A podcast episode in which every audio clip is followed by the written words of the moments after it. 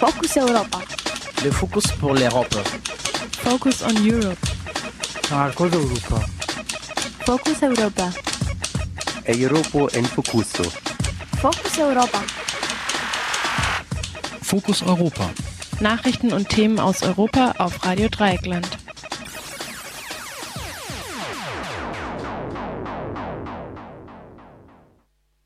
Herzlich willkommen bei Fokus Europa, dem Magazin rund um den Brennpunkt Europa von Radio Dreieckland. Am Mikrofon und für die Sendung verantwortlich ist Jan.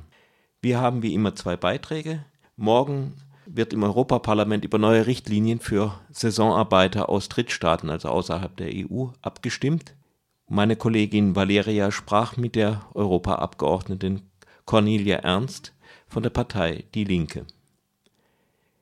Die Internationale Liga für Menschenrechte hat in Deutschland und anderen Ländern Strafantrag wegen Zusammenarbeit der Bundesregierung bei der Ausspähung ihrer Bürgerinnen und Bürger gestellt. Mein Kollege Michael Menzel sprach mit Rolf Gößner, dem Vizepräsidenten der deutschen Sektion. Doch wie immer zuerst die Fokus Europa Nachrichten.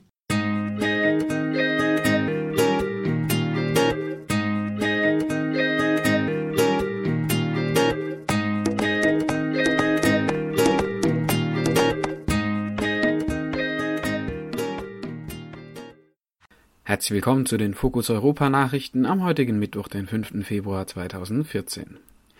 Deutliche Mehrheit im Europaparlament für die Bekämpfung von LGBT-Diskriminierungen.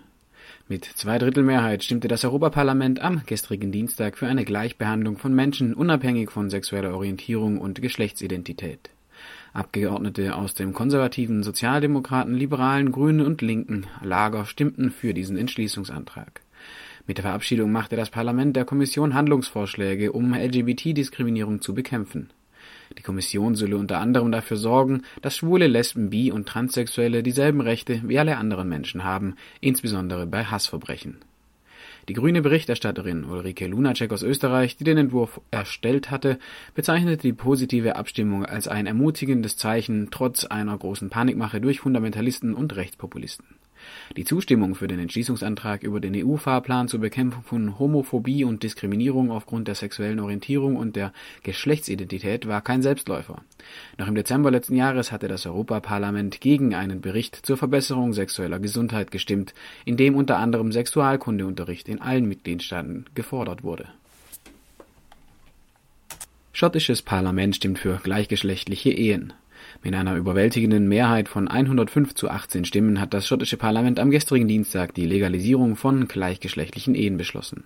Damit wird Schottland trotz des Widerstands aus den Kirchengemeinden das 17. Land in der Welt, in dem homosexuelle Paare heiraten können. In England und Wales ist die gleichgeschlechtliche Ehe bereits legal. Die ersten Trauungen werden in Schottland im Herbst erwartet. Am heutigen Mittwoch wird das schottische Parlament über den letzten Haushaltsplan abstimmen, bevor am 18. September das Referendum zur Unabhängigkeit abgehalten wird. Die Rechte von Saisonarbeitern und Saisonarbeiterinnen in der EU. Heute Vormittag hat das Plenum des Europaparlaments über einen Richtlinienvorschlag bezüglich der Bedingung für die Einreise und den Aufenthalt von Drittstaatsangehörigen zwecks Ausübung einer saisonalen Beschäftigung debattiert. Unter anderem war auch die EU-Kommissarin für Innenpolitik Cecilia Malmström im Parlament und fasste den gemeinsamen erarbeiteten Kompromiss folgendermaßen zusammen.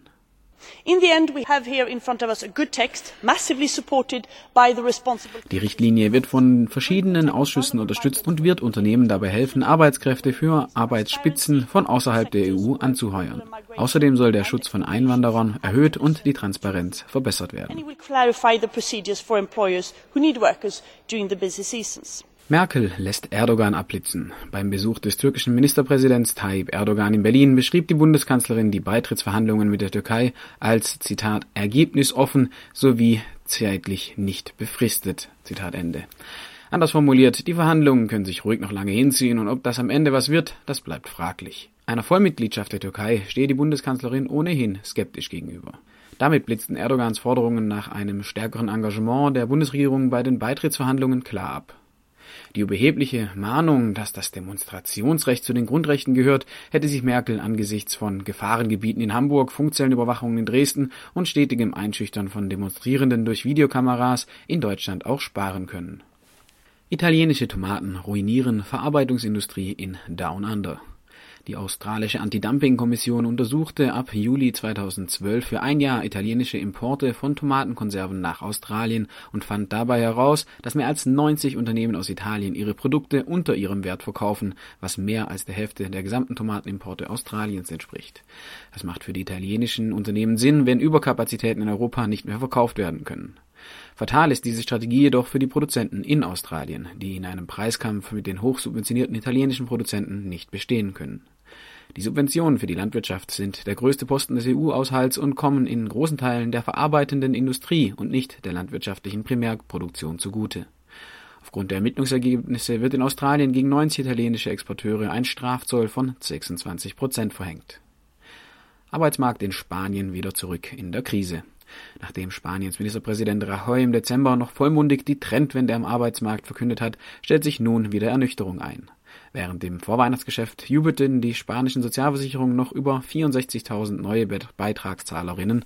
Gut einen Monat später hat die Sozialversicherung mit 184.000 beinahe das Dreifache an Beitragszahlern wieder verloren. Mit den neuesten Zahlen sind in Spanien wieder mehr als sechs Millionen Menschen arbeitslos und obwohl viele junge Spanier und Spanierinnen das Land verlassen, ist mehr als jeder zweite Spanier unter 25 Jahren ohne Stelle. Etwa zwei Millionen Jobsuchende sind mittlerweile durch alle sozialen Netze gefallen und bekommen weder Sozialhilfe noch Arbeitslosengeld. Deshalb sind die Sozialausgaben des spanischen Staates trotz steigender Arbeitslosigkeit erneut gesunken. EU-Richtlinie zur Harmonisierung von Musiklizenzen. Das Europaparlament hat am gestrigen Dienstag den Weg freigemacht für einen digitalen Musikmarkt auf europäischer Ebene. In Zukunft sollen Künstlerinnen und Künstler selbst festlegen können, durch welche Verwertungsgesellschaft in welchem Land sie ihre Ansprüche zu vertreten lassen wollen. Außerdem wurden die Rechte von Künstlerinnen und Künstlern klarer definiert innerhalb der Verwertungsgesellschaften und diese müssen nun auch ihren Mitgliedern in Zukunft eine Nutzung nicht kommerzieller Lizenzen wie zum Beispiel Creative Commons einräumen. Die Europaabgeordnete der Grünen Helga Trüpel hat die Arbeit an dieser Richtlinie eng begleitet und kommentiert die gestrige Abstimmung gegenüber Radio Dreieckland wie folgt. Die Richtlinie ist ein Schritt in die richtige Richtung. Wir werden nämlich deutliche Transparenzfortschritte bei den Verwertungsgesellschaften haben und wir werden eine Vereinfachung der Lizenzierung im digitalen Binnenmarkt haben. Also für Online-Musikanbieter wird es jetzt leichter, nur äh, mit ein paar Verwertungsgesellschaften Rechte klären zu müssen. Sie müssen nicht mehr mit potenziell 28 Verwertungsgesellschaften Rechte klären, sondern mit weniger äh, digitalen Verwertungsgesellschaften, sodass es ein breiteres Angebot, Angebot geben wird und äh, mehr kulturelle Vielfalt. Dem Richtlinienvorschlag muss nun noch der EU-Rat zustimmen und danach haben die Mitgliedstaaten zwei Jahre Zeit, die Richtlinie in nationales Recht umzusetzen. Und das waren die Fokus Europa Nachrichten für Mittwoch, den 5. Februar 2014 in der Ausgabe von 12.30 Uhr.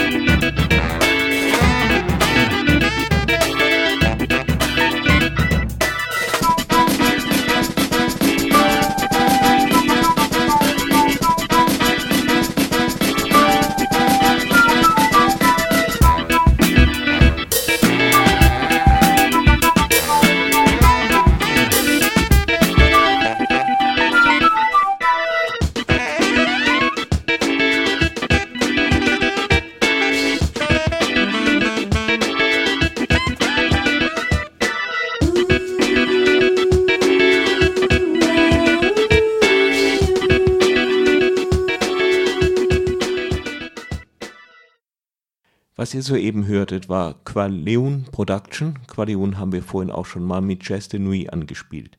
Am heutigen Mittwoch, Mittwoch debattiert das äh, Plenum des Europaparlaments über bessere Arbeits- und Lebensbedingungen für Drittstaatssaisonarbeiter in der EU. Morgen wird darüber abgestimmt. Die Richtlinie umfasst Punkte wie Mindestlohn, Einreise- und Aufenthaltsrecht sowie menschenwürdige Wohnmöglichkeiten für die saisonalen Arbeiterinnen und Arbeiter. Die Vereinbarung sieht gleiche Arbeitsrechte wie für EU-Bürger vor und soll die Saisonarbeiter vor Ausbeutung schützen. Der Ausschuss für bürgerliche Freiheiten, Justiz und Inneres des Europaparlaments schätzt, dass jedes Jahr mehr als 100.000 Drittstaatssaisonarbeiter in die EU kommen. Die Abgeordnete im Europaparlament und Mitglied des, im Ausschuss Cornelia Ernst von der Partei Die Linke sieht gute Chancen, dass die Richtlinie verabschiedet wird, aber auch die Schwierigkeiten, um diese umzusetzen. Die Saisonarbeiterrichtlinie, um die es sich hier handelt, ähm, ist sicherlich eine sehr, sehr wichtige Richtlinie, die zumindest dort, wo sie denn wirklich greifen kann, äh, Veränderungen in bezüglich der menschenwürdigen Arbeits- und Lebensbedingungen von Saisonarbeitern herbeiführen kann. Das ist lange verhandelt worden, jahrelang muss man sogar sagen. Und äh, ich glaube, dass es ein Kompromiss äh, ist, der zustande gekommen ist, der sicherlich viele Wünsche noch offen lässt, keine Frage. Aber äh, doch Chancen hat und ich hoffe, gute Chancen hat, morgen bzw. übermorgen dann letztendlich auch abgestimmt zu werden im Parlament. Das ist zumindest unsere große Hoffnung. Die Saisonarbeiterrichtlinie hat sicherlich so manche bürokratische Hürde, die wir kritisieren. Und äh, manches lässt sich da auch wirklich äh, noch verbessern. Aber Fakt ist, dass es natürlich die Situation von Saisonarbeitnehmern deutlich verbessern kann, wenn die entsprechenden Voraussetzungen umgesetzt werden, dass also eine angemessene Unterbringung gewährt werden muss dass die Miete nicht vom Lohn abgezogen werden darf, dass gesundheitliche Betreuung gewährt werden muss, auch soziale Sicherheit gewährt werden muss, dass eine Gleichbehandlung bei der Bezahlung erfolgen muss, also gleicher Lohn für gleiche Arbeit äh, gezahlt werden muss. All das wird in den Ländern am besten umgesetzt werden können, die Tarifverträge haben, die Mindestlöhne haben und ein Sozialsystem, das auch ihre eigenen Bürgerinnen und Bürger wirklich schützt. Man muss hinzufügen, äh, dass natürlich es auch eine Reihe von Punkten gibt, die wir kritisch sehen. Beispielsweise, dass es für Saisonarbeitnehmer äh, gelten soll, die eben ihren Hauptwohnsitz außerhalb der EU haben. Das heißt also, die, die jetzt schon in der EU sind, fallen nicht darunter.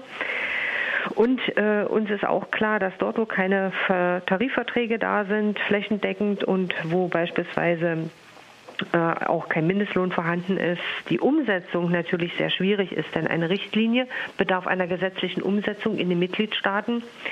Und da denke ich, äh, sind die Mitgliedstaaten am besten dran, die flächendeckende Tarifverträge haben und äh, entsprechenden Mindestlohn, um nach unten in Sicherung zu haben. Der Kompromiss sieht äh, sogar Sanktionen äh, gegen die Länder vor, die sich nicht an die Vereinbarung halten. Mhm. Äh, wie weit ist die EU in der Lage, diese, äh, die Rechte der Drittstaatssaisonarbeiter zu gewährleisten? Das ist eine ganz schwierige Frage. Gut ist erstmal, dass Sanktionen gegenüber Arbeitgebern ausgesprochen werden können, also wie wenn sie beispielsweise Schwarzarbeit durchführen oder diese Richtlinie eben in irgendeiner Weise nicht einhalten. Sie können also die Zulassung zur Beschäftigung von Saisonarbeitern verlieren.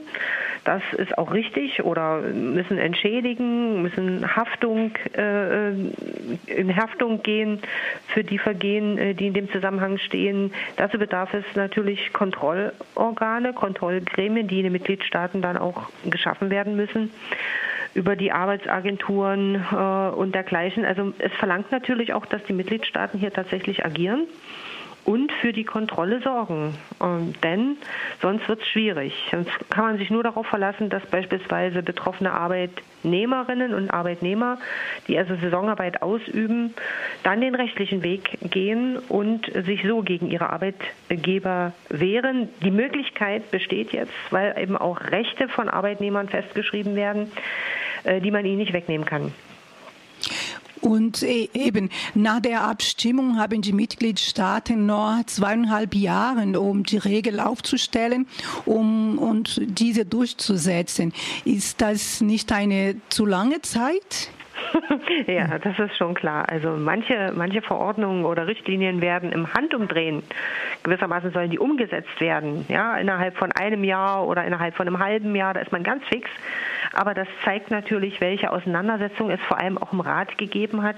Die Mitgliedstaaten waren überhaupt nicht begeistert von auch einer irgendeiner äh, wirklichen äh, Verbesserung äh, auf dem Feld Saisonarbeit, weil das natürlich auch zur Auseinandersetzung im eigenen Land führt. Und so denke ich, ist das so eine Kompromissformel, die letztendlich zustande gekommen ist, äh, die wir nicht gut heißen, aber letztendlich auch nicht verhindern konnten. Soweit das Interview mit Cornelia Ernst, Mitglied des Ausschusses für bürgerliche Freiheiten im Europaparlament von der Partei Die Linke.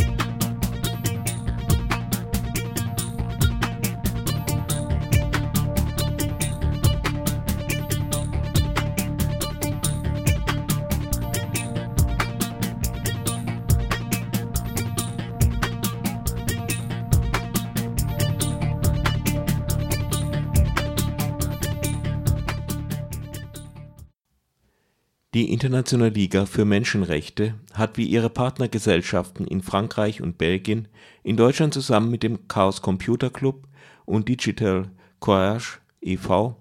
Strafanzeige gegen die Bundesregierung und ihre Dienste gestellt, weil sie durch ihre Kooperation mit NSA und GCHQ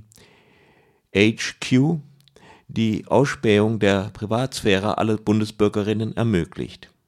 Rolf Gößner der Vizepräsident der deutschen Sektion des Europäischen Dachverbandes der Internationalen Liga für Menschenrechte (FITE), weiß, wovon er spricht. Schließlich haben ihn die Dienste über 40 Jahre selbst in Ausspähung genommen. Für Radio Dreieckland wollte Michael Menzel zunächst aber wissen, ob nicht das Stellen einer Strafanzeige auch Ausdruck zivilgesellschaftlicher wie politischer Ohnmacht ist am Telefon begrüße ich jetzt Rolf Gößner. Er ist Vizepräsident der Internationalen Liga für Menschenrechte. Zunächst mal guten Morgen, beziehungsweise schönen guten Tag nach Bremen. Ja, guten Tag. Guten Tag. Hallo. Wir hatten es in den Nachrichten schon kurz vermeldet. Bürgerrechtlerinnen stellen Strafanzeige gegen die Bundesregierung wegen der NSI-Schnüffelei. Rolf Gößner, der, die Internationale Liga, der Chaos Computer Club und äh, Digital Courage haben diese Strafanzeige gestern lanciert.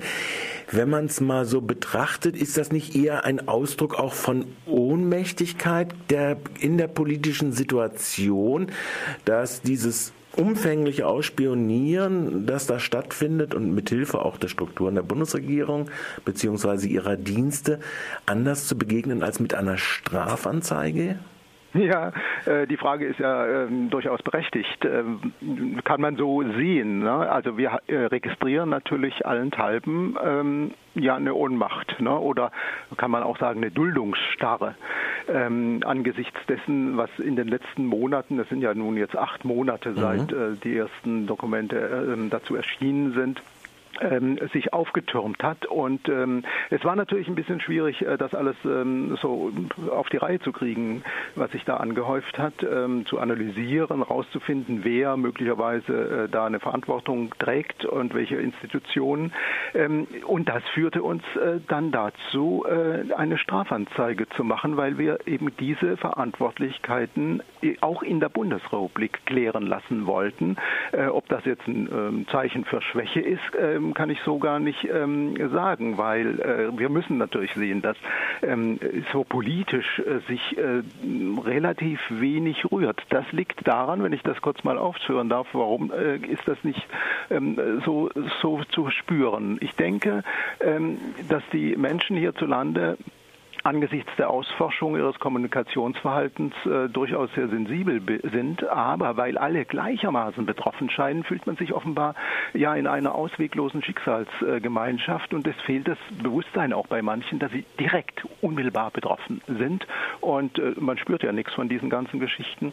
Und deswegen ist es uns ganz wichtig, deutlich zu machen, hier geht es um eine digitale Durchleuchtung der Privatsphäre ganzer Gesellschaften. Also wir haben es mit einer Dimension zu tun, die für viele ja auch nicht greifbar ist. So, was ist greifbar? Wir müssen die Verantwortlichkeiten äh, klären. Mhm. Das ist mir schon vollkommen klar. Normalerweise, und wenn ich jetzt auch so angucke, was teilweise ja auch äh, Digital Courage oder so gemacht haben, läuft der, Weg ja dann immer über eine Verfassungsbeschwerde. Und die Verfassungsbeschwerde, die dann so lanciert wird als begleitend in einer Kampagne, wäre in diesem Fall ja so irgendwie sowas auf Unterlassen der Bundesregierung des Schutz äh, der Privatsphäre, nachdem sie vom Grundgesetz her dazu verpflichtet wäre. Warum ist dies nicht ein, äh, ein Momentum in der Überlegung? Die Verfassungsbeschwerde. Ja. Ähm, es ist ja nichts ausgeschlossen. Ne? Also zunächst mal sind wir ähm, äh, sozusagen einer ähm, koordinierten ähm, äh, Geschichte auf äh, europäischer Ebene auch gefolgt, nämlich unser internationaler Dachverband, die FIDH, die Fédération Internationale des Droits de l'Homme ähm, in Paris ähm, ist federführend. Die machen auch Anzeigen. Es wird in, in Frankreich Anzeigen gestartet, beziehungsweise auch in Belgien. und deswegen haben wir hier auch diese Initiative in der Bundesrepublik ergriffen und zusammen mit, mit Digital Courage und ähm, Chaos Computer Club äh, mhm. diese Anzeige gestartet ist. Ähm, eine Verfassungsbeschwerde äh, ist natürlich durchaus denkbar. Ähm, es muss dann allerdings äh, die unmittelbare Betroffenheit äh, äh derjenigen, die die Beschwerde machen, ähm, auch äh, belegbar sein, mhm. Äh, was im Einzelnen relativ schwierig ist. Wir haben es auch bei dieser Anzeige schon versucht. Das heißt also, es kann auch weitergehen. Mhm. Ne? Also ich bin ja selber ähm, mit Anzeigeerstatter als sozusagen sozusagen äh, Betroffener, mhm. ähm, der ja von 40 Jahren ähm, Beobachtung durch, ja. den, äh, durch, das Bundesamt für Verfassungsschutz ja. betroffen war. Und äh, natürlich, äh, da wir wissen, welche Verbindungen es gibt, welche Datenübermittlungsgeschichten äh, im großen Stil zwischen Verfassungsschutz und NSA laufen, ähm, gehen wir davon aus natürlich, dass äh, ich auch in dieses Visier geraten bin. Ja. Ich fand ganz interessant, es ist die Internationale Liga der Menschenrechte, also abgekürzt I, der französische Ausdruck, ähm, die das in verschiedenen äh, Zweigen ja äh, durchaus äh, lanciert. Nun haben wir die Situation gerade in der EU, dass wir durchaus nationale Behörden haben, die alle selbst diese Geheimdienste im Außenverhältnis ja machen und auch schon Kooperationsverhältnisse haben. In den Kooperationsverhältnissen nach altem Recht, wo die Bundesregierung gesagt hat, sie negiere es, war ja durchaus NATO-Truppenstatut etc. durchaus Zum Schutz der äh, stationierten Kräfte, wo sowas vorhanden gewesen wäre. Kann sich also die Bundesregierung durch dieses Türchen herauswinden oder der BND oder der Verfassungsschutz? Ja, das Problem äh, liegt ja darin. Einerseits äh, gibt es natürlich ähm, die gesetzlichen Grundlagen, auch für Datenaustausch, äh, Zusammenarbeit, Kooperation und so weiter. Und es gibt äh, diese äh, Verträge, wie äh, das Zusatzabkommen zum äh, NATO-Truppenstatut äh, und andere geheime Verträge mhm. übrigens, äh, die niemals durch den Bundestag abgesegnet worden sind. Ne? Und ähm, da fordern wir natürlich auch eine Offenlegung dieser Verträge und eine Revision auch. Ne? Und das, weil wir davon ausgehen, dass es eben demokratisch nicht legitimiert ist, was hier ähm, in den letzten Jahrzehnten abgegangen ist. Teilweise ist sind das ja noch äh, kalte Kriegsgeschichten. Und äh, deswegen negieren wir äh, die Legalität dieser ähm, Verträge, dieser Geheimverträge. Und darauf kann man sich meines Erachtens nicht stützen. Okay. Also, Strafanzeige ist eingestellt. Wir, ist Nicht eine, eingestellt. eingereicht, eingereicht. Und es äh, darf spannend die Reaktion der politischen Behörde Generalbundesanwaltschaft äh, abgewartet werden. Ich bedanke mich ganz herzlich für das Gespräch. Rolf Gößner, Bitte sehr. Vizepräsident der Internationalen Liga für Menschenrechte in der Bundesrepublik. Und da ist mir beim Schneiden abhanden gekommen, dass der Rechtsanwalt Rolf Gößner auch Vizepräsident der Internationalen Gesellschaft für Menschenrechte ist, also nicht nur Vizepräsident der deutschen Sektion.